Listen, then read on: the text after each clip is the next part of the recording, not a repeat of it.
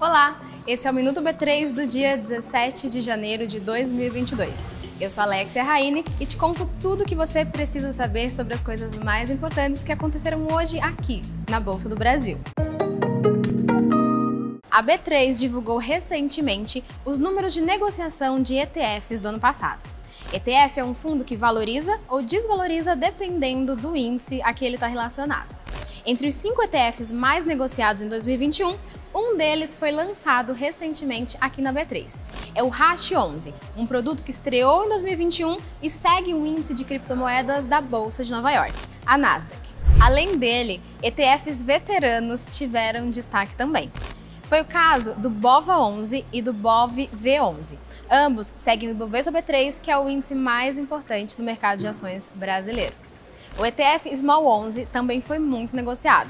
Esse fundo segue o Small Caps, que é um índice que reúne empresas listadas na B3 com um grande potencial de crescimento.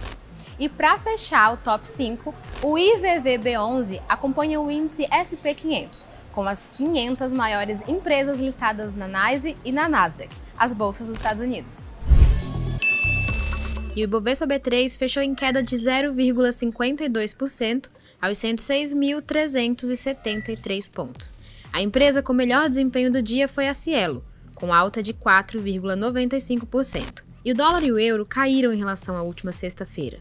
O dólar teve média de R$ 5,505 para compra e para venda.